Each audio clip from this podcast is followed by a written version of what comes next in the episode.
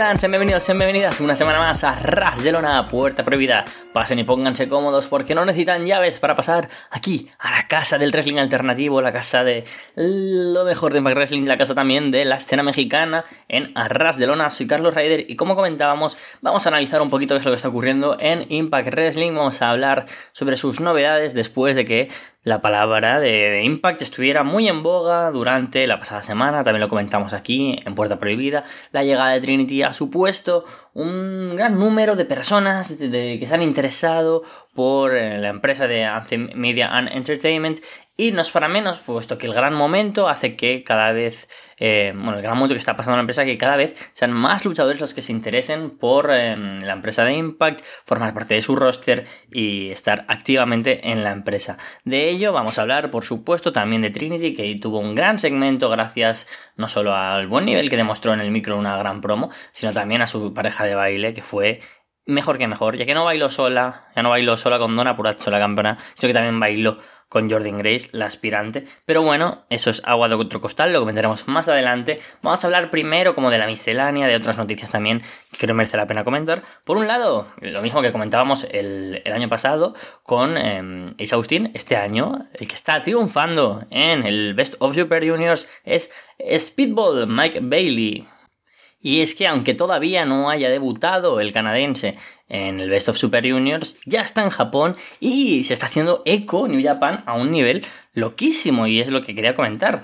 Mm, si bien también, mira, voy a aprovechar, tuvo una derrota en el último Impact Wrestling por parte de Jonathan Gresham. Sabemos pues que a Bailey pues no le iban a sacar de televisión, o imagino que no lo van a sacar de televisión con una storyline mientras él está en Japón, sino que además se va a fomentar la idea de que este va a estar en New Japan, pues yo creo que mm, todo lo que gane, digamos, en cuanto a popularidad y en cuanto a seguramente los grandes combates que dé en el torneo, que acabe en una posición bastante alta, sino incluso que podría estar la final o como ganador del torneo, que bueno, es una opción que está ah, mm, bastante apostando por ello en, New Japan, en sus eh, redes sociales. Se ha hecho incluso un artículo en el que se mencionaba que Will Ospreay fue el único luchador que en su torneo de debut consiguió la victoria y se ha preguntado en un artículo publicado en la web de New Japan Global si Mike Bailey será eh, un luchador que siga los pasos del luchador británico. Pero bueno, veremos si el canadiense será o no el luchador que sorprenda, como tanto sorprendió el año pasado Inevitable Ace Austin, aunque sabemos que Mike Bailey, pues además estando en ese grupo A con gente tan interesante como son Germo Takahashi, como es Bushi, como es Kushida, pues nos va a dar grandes combates. Gran combate fue el que tuvimos también con Jonathan Gresham, que es lo que comentaba, que aunque vaya a dar aquí un poco de saltos, fue para mí un combate cerca de las cuatro estrellas, si no de cuatro estrellas, posiblemente uno de los mejores también de la propia rivalidad. Un gran main event en el que tuvimos en el que Gresham vencía con el Octopus. Así que yo no descartaría en absoluto que Gresham vaya a por el título eh, X Division o incluso al título mundial. Este lo descarto más por la mera razón de que la cola de aspirantes al título mundial es más amplia. Pero otra de las cosas que quería comentar es que tenemos anunciado un combate para Under. Recordemos, el próximo viernes 26 de mayo, desde Canadá, tendremos un combate a seis bandas para determinar el aspirante número uno al título, con Moose, Eddie Edwards, Yuya Uemura, Alex Shelley, Frankie Kazarian y The Octopus Jonathan Gresham. Por eso mismo creo que esta victoria en el main event ante, ante algún rival pues como es Mike Bailey, no es baladí creo que Gresham podría ser el próximo rival para un Steve Macklin, que sabemos que sabe lucir muy bien con los luchadores técnicos, ágiles y más em, pequeños que él. Casos evidentes son el de Rich Swan o el de Trey Miguel. Veremos a ver qué tal funciona con PCO, pero sería bastante adecuado seguramente que Gresham ganara este One Contender. Pero también, por otro lado, parece evidente que Nick Aldis es el luchador que está tocando a la puerta de ese título mundial como aspirante. Entonces, ¿Cómo es el camino que yo veo para Jonathan Gresham? Pues seguramente la idea de luchar en Against All Odds por el título de Impact Wrestling es una de las opciones de cara a que Nick Aldis luche en Slammiversary o la otra es que luche por el título de la X Division en el propio pay-per-view más grande junto a un For Glory del año para Impact Wrestling. No sé si será así, hemos pegado un poco saltos de Bailey a Gresham a, Trey Miguel y, y el campeón mundial Steve McLean, Pero bueno, he aprovechado para comentar el tema de McLean que quería, perdón, el tema de Bailey que quería comentarlo y así pues también eh, hablar de otros temas que también merece la pena comentar, como es el estado de Jonathan Gresham, ese gran combate y la posibilidad de que sea el number one contender. Porque al margen de eso, y ya vamos a quedarnos con este tema, por lo menos para profundizar, normalmente siempre sigo un guion y creo que se nota y esta vez no, y también creo que es algo que es evidente. Pero bueno, viendo los otros luchadores que podrían ser el number one contender, creo que Yuya Uemura sería una opción interesante para enfrentarse a Steve McLean, pero que no veo que tenga sentido. Entonces yo creo que Alex Shelley tampoco. Recordemos que Chris Sabin será el aspirante número uno al título de la X-Division en uh, pero no creo que Alex Shelley contra Steve McLean sea el combate para Against a Odds, aunque no me desagradaría para nada. Musi y Edwards creo que son unas opciones que siempre pueden estar ahí, y de hecho mm, no las descarto del todo, pero yo con quien voy, aparte con Jonathan Gresham, es con la idea de que Frankie Kazarian sea el luchador que sea el aspirante número uno al título. ¿Por qué? Pues porque hemos visto durante las últimas tres semanas una entrevista segmentada en tres trozos en las que habla sobre cómo ha sido la carrera de Frankie Kazarian con sus altibajos y cómo los puntos altos siempre han correspondido casi siempre en momentos de Impact o TNA. También los momentos bajos, como comenta, cuando tuvo que unirse a mm, Christopher Daniels o su marcha de TNA. Y también pues destaca puntos altos en Ring of Honor o el inicio de All Elite. Sin embargo, en la última semana, en el capítulo de hoy, bueno, de hoy, el último capítulo de Impact Wrestling, hemos visto que Frankie Kazarian le contaba ya a Miller que se dio cuenta que ese gran proyecto en el que estaban los Bugs, en el que estaba Cody, no era donde él iba a lucirse, puesto que aquí es donde ha pasado sus mejores años y aquí y de cara a un futuro es donde quiere ser la gran estrella Frankie Kazarian. Así que no me extrañaría ese combate contra Steve McLean en el main event de Against All Odds y quizás un futuro Turnhill o veremos a qué, pero que Frankie Kazarian va a tener que ser todo un main eventer para Impact Wrestling es algo que parece bastante obvio. Y bueno, Em, había una noticia que quería comentar, porque lo voy a dejar para el final. Y voy a seguir con la cartela de Under si os parece correcto. Y si no, pues eh, entiéndolo mucho. Creo que también, puesto que esto es un podcast y no es una radio en directo en la que podáis decidir hacia dónde apuntamos. Pero es que también se han anunciado pues, más combates para Under Y no ha sido en Impact Wrestling, sino que ha sido a través de las redes sociales a lo largo de la semana. Por otro lado, por ejemplo, tendremos a The Design. en Dinner con Alan Angels y con se enfrentará de nuevo a Sammy Callihan que perdí, vencía esta semana por descalificación a Con en un combate pues, bastante paupérrimo, está muy fuera de forma, muy muy fuera de forma. Eh, Sammy Callihan llevó anunciándolo mucho tiempo, no es el Callihan que debería ser el gran rival para que The Design creciera. De hecho, pues bueno, mucha gente está a favor de esta rivalidad, como hemos comentado en otras ocasiones, porque de alguna manera Callihan es un estandarte en el mundo del wrestling y también en Impact Wrestling y TNA, pero para mí está muy lejos de lo que debería ser. Por suerte, por suerte, yo creo que el hype eh, para Under saben um, escogerlo bastante bien desde Impact Wrestling, puesto que Design se enfrentarán a Sammy Calhan y dos luchadores sorpresa. La opción, digamos, fácil es tirar por algo de la casa, ¿no? Y decir, pues bueno, a lo mejor Calhan lucha con Heath y Reino.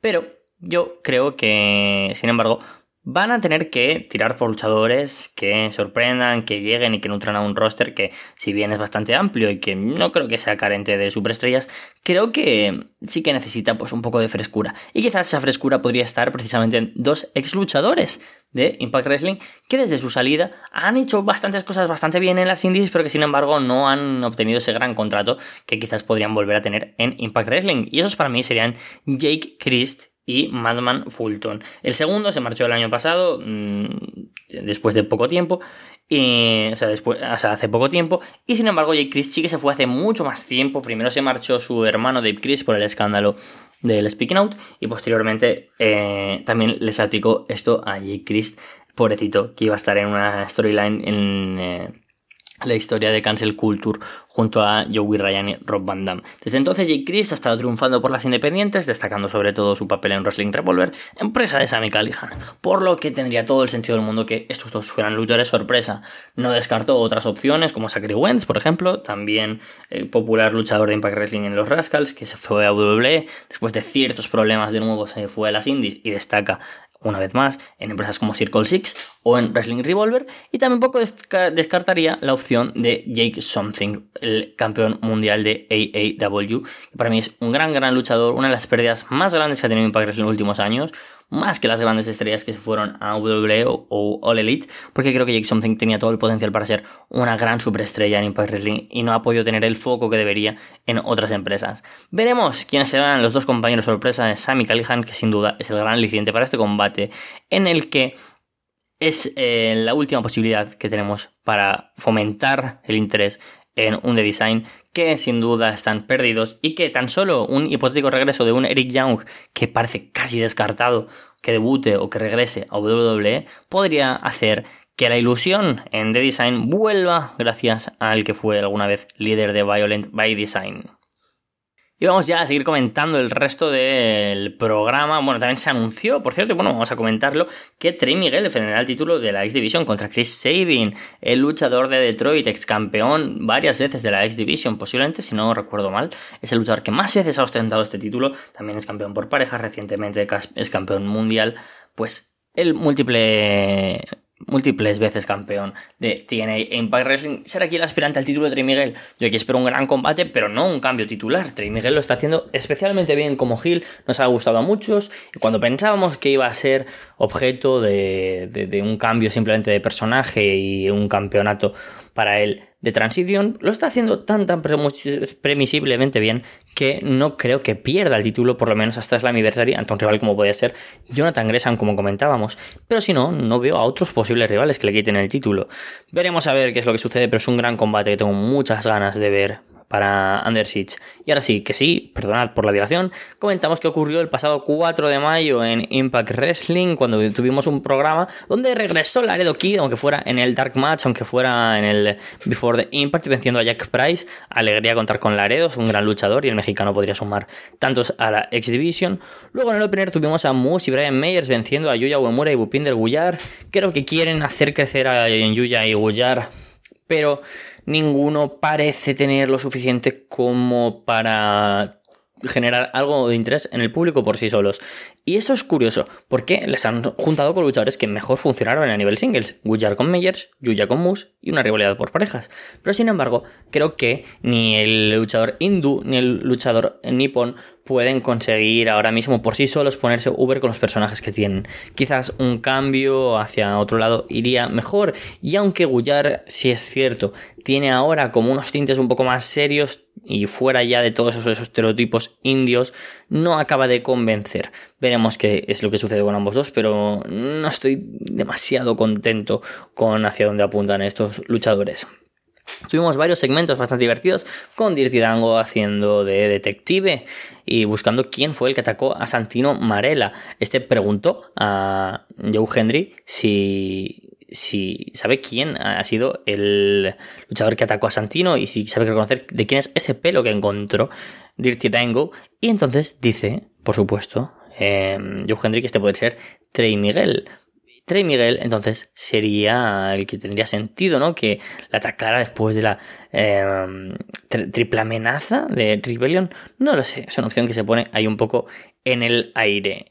Tuvimos también, como comentábamos, este ataque de los miembros de encapuchados de, Design que atacaban el Army of Violence como, una, un enjambre a Sammy Callihan y, y finalmente golpeaba a Dinner con el bate de béisbol a Sammy Callihan. Como digo, pues no avanza muy bien eso, pero ahí tenemos lo siguiente. Vemos, bueno, continuó la, eh, historia de, de Nick Aldis con más promos, estilo antiguo, con la entrevista por parte de Jimmy Jacobs y todo apunta a que la rivalidad con Kenny King acabará o apunta a que continuará con un combate entre ellos o bien en Under o bien en Against All Odds. De momento tendremos la semana que viene a Nicalis luchando contra Sean Jin. O sea que buen combate por ahí también. Tuvimos un par de cosas como la victoria de Jody Street sobre Alicia Edwards. Poco le ha durado el hype a Alicia. Tuvimos también a los Motor City Machine Guns hablando sobre respectivamente a sus combates en el pay-per-view. Bueno, el evento especial. Y tuvimos también a Steve McLean con Champion Singh y Shera perdiendo entre Pisio, Heath y Reino en los instantes finales. Pues Pisio dominó al, equipo de Shera y Singh. Finalmente, eh, después de un wake up call por parte de Heath y un moonsault por parte de Pisio, vencieron los Face. Em, y tuvimos ya los, los, grandes momentos de la noche, ¿no? Y es que tuvimos el main event en el que venció, como comentábamos antes, Jonathan Gresham. Gran, gran, gran combate. Eh, luego vimos a Sammy Callihan buscando a Rich One para buscar su ayuda para luchar con The Design. No creo que sea este quien forme parte del combate, o quizás sí, mm, como comentaba antes, pero yo creo que, que no, que, será la llegada de dos luchadores. Pero bueno, tampoco descartaría a Rich One y el regreso de Willy Mack, que no lo comentaba, y es que se me había olvidado por completo esta opción y esta promo, pero mira, por suerte haciendo el repaso, pues lo he recordado.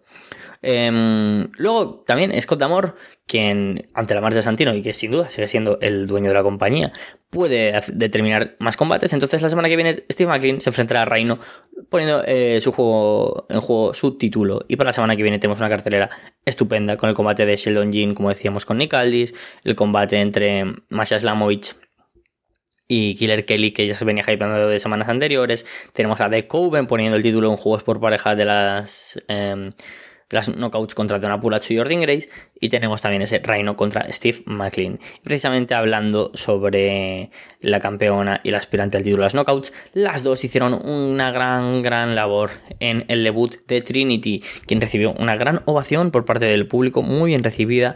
Hizo una promo diciendo que la gente se pregunta por qué ha regresado a los rings en Impact Wrestling y ella menciona que esta es la mejor división de la historia del wrestling femenino. Menciona los nombres de Hong Kong, de Gail Kim, de Mickey De Deona y de Jordan Grace, las que para mí seguramente sí sean las cinco más grandes de la historia de la compañía.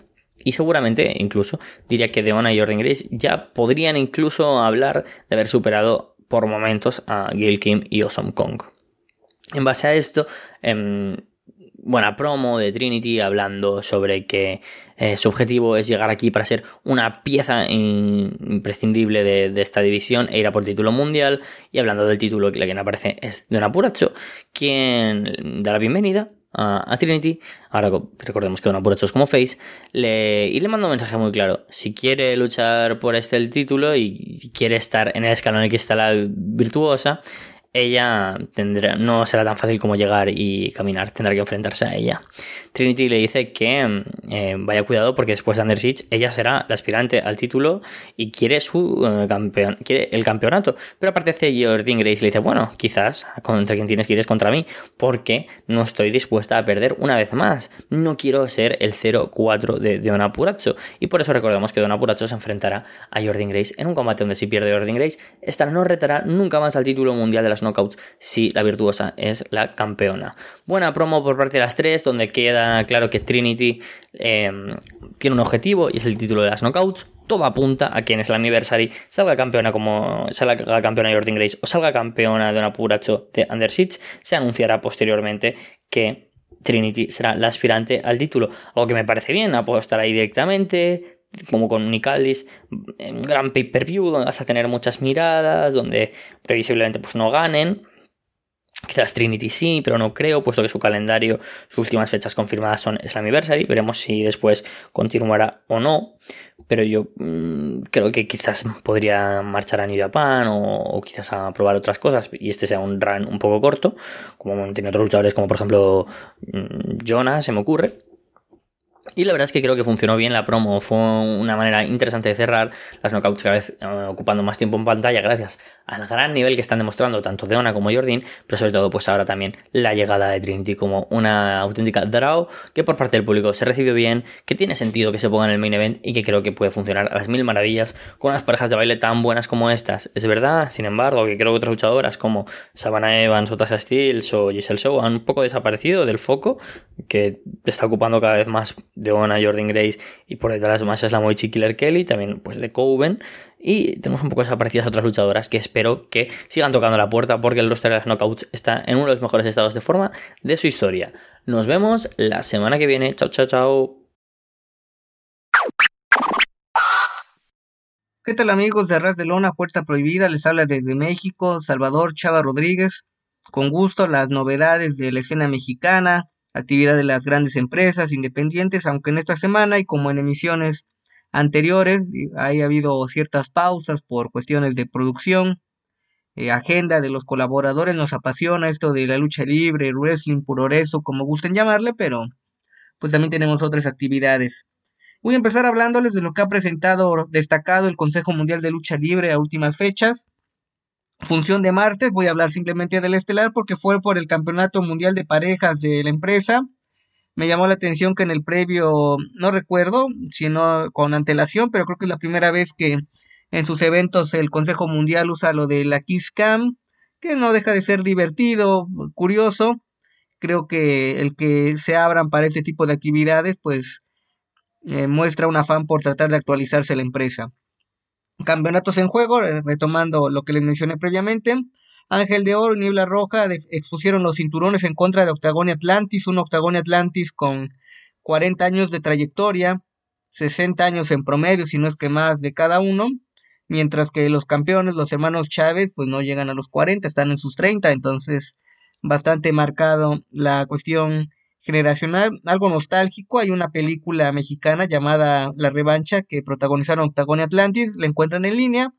No es nada del otro mundo, creo que si son fanáticos la disfrutan, si son ajenos al ámbito del cine de luchadores, pues probablemente les aburra, es mala, pero ahí está el dato por si gustan revisarla. Empiezan con llaves básicas, Octagón y Ángel de Oro. Después un candado volado de Atlantis a Niebla Roja. Destaca esto pese a las lesiones de Atlantis, sobre todo de las rodillas. Ya después de este par de acciones clásicas, pues vienen las rudezas, combate a una caída. Empiezan a controlar los retadores a, perdón, los campeones a los retadores. Ahí llevan una cinta al estilo de Julio César Chávez en sus mejores años. Los campeones se los ponen a los enmascarados y burlándose de que están dominando a las leyendas. Octagón se queda, casi se queda corto con un tope, pudo haber ocurrido algún accidente, afortunadamente no se dio, pero pues destaca esa acción. Después Octagón logra rendir a Niebla Roja con su escalera, tanto defectuosa la ejecución, pero logra la rendición. Y de ahí se viene una serie de fouls, primero de Ángel de Oro Octagón, quedan 1-1 Atlantis y Ángel de Oro daba la impresión que quizá los veteranos daban la gran sorpresa de la noche y quizá del año con un cambio de cinturón. Eventualmente el ganar les daba el pase a las eliminatorias por el campeonato universal. Sin embargo, vino una destrucción del referee. Atlantis este, tenía con un Atlántida Ángel de Oro, pero logra llevarse en toque de espaldas Ángel de Oro y retienen los campeones en un combate regular. No se le podía pedir eh, gran situación por el tema de las lesiones y veteranía de los retadores, pero pues fue algo nostálgico para la generación que recuerda Octagon Atlantis en sus mejores años. De ahí pasamos a actividad de viernes en, también en el Consejo Mundial, primera eliminatoria por el Campeonato Universal. Combate de tríos, esta no es la función completa, es lo que se puede ver a través del canal oficial del Consejo Mundial en YouTube. Empieza con Pegaso, Rey Samurai y Estigma en contra de Dulce Gardenia, Rey Cometa y Espíritu Negro. Lucha dos de tres caídas. Vemos un llaveo correcto, primera caída en favor de los campeones nacionales de tercias con una plancha de 450 grados de Rey Cometa Estigma. Samurai destaca por su repertorio, viene un triunfo importante en la Arena Coliseo. Después empata el equipo eh, poblano y ya para definir con, por rendición con una coqueta combinación de cruceta a las piernas y rendición por parte de Dulce Gardenia a Rey Samurai. Nada del otro mundo, pero un combate bien ejecutado. Segunda lucha, Niebla Roja, Ángel de Oro y Dragón Rojo Jr. en contra de Titán, Templario y Panterita Ring Jr.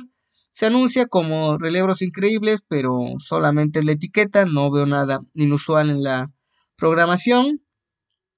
Ahí es una, un previo de lo que sería la eliminatoria por los campeonatos nacionales, esto que les menciono del campeonato universal. Dragón Rojo Jr. le quita la máscara a Templario y pierden la primera caída.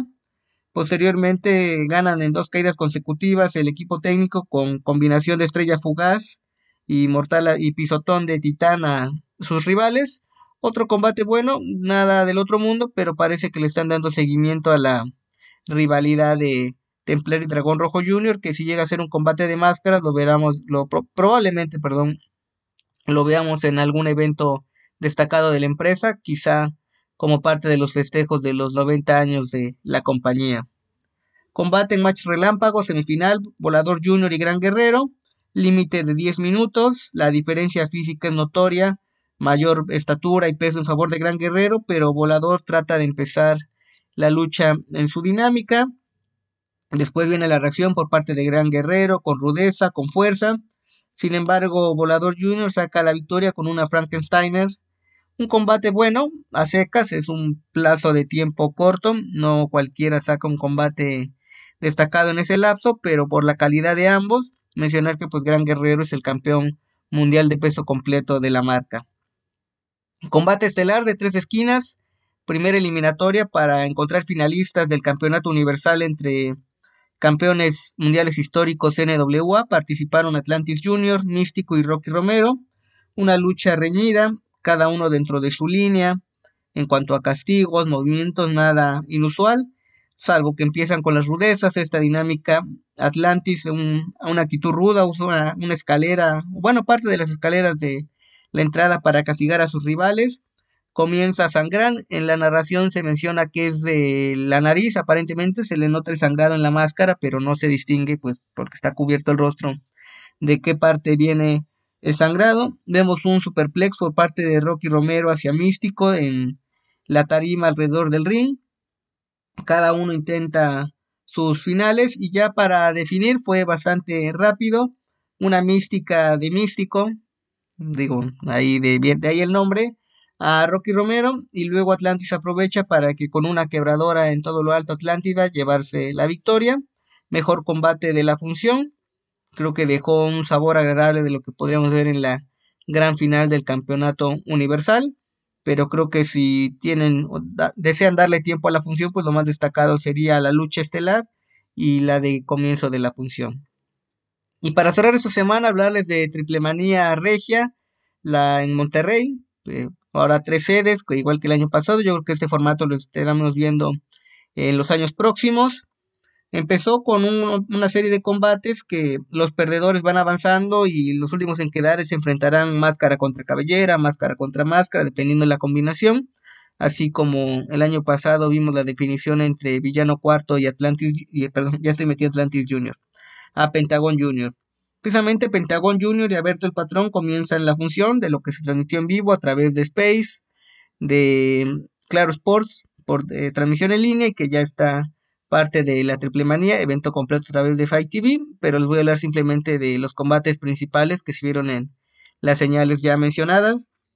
Y Alberto el Patrón derrotaron a, a Sam Adonis y Psycho Clown esta combinación de Pentagón Junior y Alberto pues no se explica, más allá de obviamente el renombre, la trayectoria, pero no son hombres de una rivalidad constante, un combate bueno, bien ejecutado, creo que Alberto se nota todavía falto de ritmo, en lo físico se ve bien, pero se nota que no tiene tanta actividad en la lona. Sacan la victoria en un combate bueno a secas para abrir la función, creo que algo más espectacular habría ayudado. Después, lucha de máscara contra máscara, Místesis Jr. en contra de Argenis, una rivalidad que se manejó por un par de años, sobre todo por, por Argenis ser hermano de Místesis, místico, carístico, ahí pueden buscar en línea cómo viene toda esa línea. Un combate corto, creo que por la rivalidad que manejaron merecía, ok, sí es un escenario importante, pero una lucha mejor desarrollada, vimos intervenciones inexplicables, estuvieron las tóxicas, Hiedra y Maravilla por parte de Argenis. Eh, eh, Sexy Star y Dulce Canela apoyando a Místesis Junior. Sangre, castigos, lances. Gana con una plancha de estrella fugaz Místesis y conocemos el rostro de Mircha Uribe. Falló el sonido. Entonces cuando dan los datos pues no se distinguió y el público pues se hizo notar por este detalle. Un combate en general entretenido pero para hacer un máscara contra máscara, triple manía y conociendo el contexto, pues decepcionó. De ahí combate semifinal de lo mejor de la noche, los dos últimos creo que rescatan lo irregular que fue el comienzo del evento, donde Blue Demon y DMT Azul derrotaron a Rush y Elia Park como parte de esta eliminatoria para llegar a un torneo de definición en la última parada de Triple Manía en Ciudad de México. Vemos sangre, castigos, no es un combate tan técnico, pero pues el público emocionado. Mayor respuesta para Elia Park y para Blue Demon Jr., que pues Blue Demon Jr., el personaje en sí, pues es muy eh, afín a la zona de Nuevo León, ahí nació, bueno, estado de Nuevo León, no propiamente en Monterrey. Se entrenó, sus últimas luchas de Blue Demon las tuvo ahí en Nuevo León en contra del matemático del Rayo de Jalisco. Elia Park que pues prende a la gente. Ahí pues lo de la sangre, castigos, pues prende no solamente al público presente, sino uno a, la distancia. Y ganan los enmascarados, salvan sus incógnitas en un combate que tuvo intervenciones en la parte final. Ese fue el detallito que le quitó realce a la función. Apareció Bestia del Ring apoyando a su hijo, hijo de Elia Park Jr., hijo de Elia Park es otro, Jr. apoyando a su papá también de la nada, inexplicable, caótico al estilo AAA. Y para cerrar la noche, combate de cuatro esquinas, el, el megacampeonato en disputa, hijo del vikingo enfrentó a Commander, Swerve Strickland y Rich Swan, Strickland que si no lo recuerdan o no lo saben, pues tuvo un personaje en lucha underground como Killshot, tenía la esperanza de que usara la máscara evocando esa etapa, no lo hizo, no sé si cuestión personal, derechos de autor, o no lo dejaron los directivos, o no se les ocurrió. Rich Swan, que por su estilo eh, se enfoca mucho a lo que sería la dinámica mexicana, del buen amigo eh, Carlos Ryder, que de forma cotidiana nos habla de Impact Wrestling, entonces pues sí ubican el personaje trayectoria de Rich Swan Buen combate de estilos, el más largo de la velada, más de 20 minutos, lances. Creo que la calidad de los estadounidenses está comprobada. También dijo del vikingo con sus combinaciones. En algunos momentos falló, pero se recuperó y sacó adelante el combate. Pero creo que lo más destacado fue la actuación de Commander, recién firmado por AEW. Un luchador espectacular, que se le nota la madurez que va adquiriendo en sus ejecuciones, el dominio con el público, la conexión. Entonces saca la victoria Hijo del Vikingo en una defensa más. Y creo que lo más atractivo, si quizá ya lo vieron, pero lo destacaré en su momento que sea, se acerque la fecha, quizá una previa o posterior al combate, pues que finalmente veremos en territorio mexicano y por el megacampeonato Hijo del Vikingo en contra de Kenny Omega. Un combate que se esperaba desde el año pasado, lesiones de, la sanción por la gresca de, de Elite y Cien Pong, que Creo que todavía nos falta escuchar más sobre el tema y eventualmente se conocerá una versión más amplia de ese asunto. Entonces es parte del contenido de la lucha libre mexicana esta semana para que lo revisen. Los invito a que revisen mi trabajo semanal en www.tuplandejuego.com.mx. Colaboro en un podcast. Hablo de lucha libre, pero también de otros temas los días martes. Y tengo una columna denominada Entre Máscaras, Guantes y Tatame para que lo revisen. Invitaros a que adquieran un ejemplar de mi nuevo libro, Escenas inéditas de un aficionado al pancracio, editorial Gato Blanco, nueve cuentos y un texto en dramaturgia, distintas historias con el punto en común de que se habla de la lucha libre en todos los textos, disponible de momento en Amazon México y próximamente en librerías y en las presentaciones que estaré haciendo. también todavía hay ejemplares, olvidemos el Circo Maroma y Teatro, también Editorial Gato Blanco, Amazon México, librerías del sótano, 10 perfiles de luchadores mexicanos, desde Místico hasta Fabi Apache. Entonces, por si les interesa, esas son las formas de adquirir mis dos textos de momento y estamos trabajando otros materiales para que salgan a la brevedad. Esto es todo por mi parte. Saludos desde México. Sigan al pendiente no solamente de Puerta Prohibida, sino de todo el contenido de Arras de Lona Podcast. Saludos a la distancia. Un abrazo.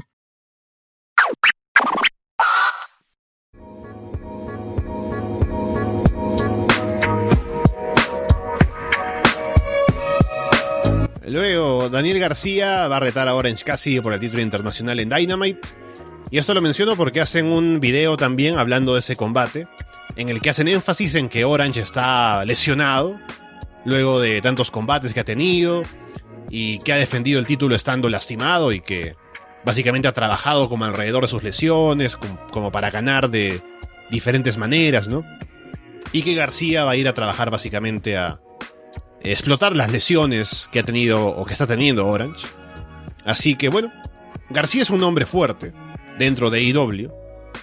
Y Orange, el hecho de estar lastimado con tanto combate todas las semanas, abriendo el show, ya como decías, Paulina, eh, no es tanto kayfabe. Puede que también sea cierto el hecho de que esté con un desgaste físico. Así que quién sabe, a lo mejor García termina siendo campeón internacional luego de esta semana en Dynamite. Bueno, estaría. creo que igual estábamos agotados un poco. Yo estoy agotada ahora casi. Apuesto que el miércoles va a ser esa la canción que empiece el programa nuevamente. Dios tenga piedad de nosotros porque no aguantaría otra semana más, tres semanas más de lo mismo.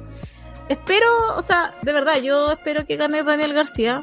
Eh, pero por un tema ni siquiera es como que lo merezca, sino que es un tema de agote. Me encanta que estoy hablando de IW y yo acá, mostrando la W. juro que doy un mensaje subliminal, lo juro, lo juro. Eh, pero, eh, nada, espero que haya un cambio, espero que haya refresh, maldita sea, porque tenemos que esperar un pay-per-view para que cambien los títulos. No digo que lo cambien toda la semana de aquí, como fue el TNT hace un poco, hace poco tiempo, pero sería bueno que eh, por lo menos perdiera esta serie.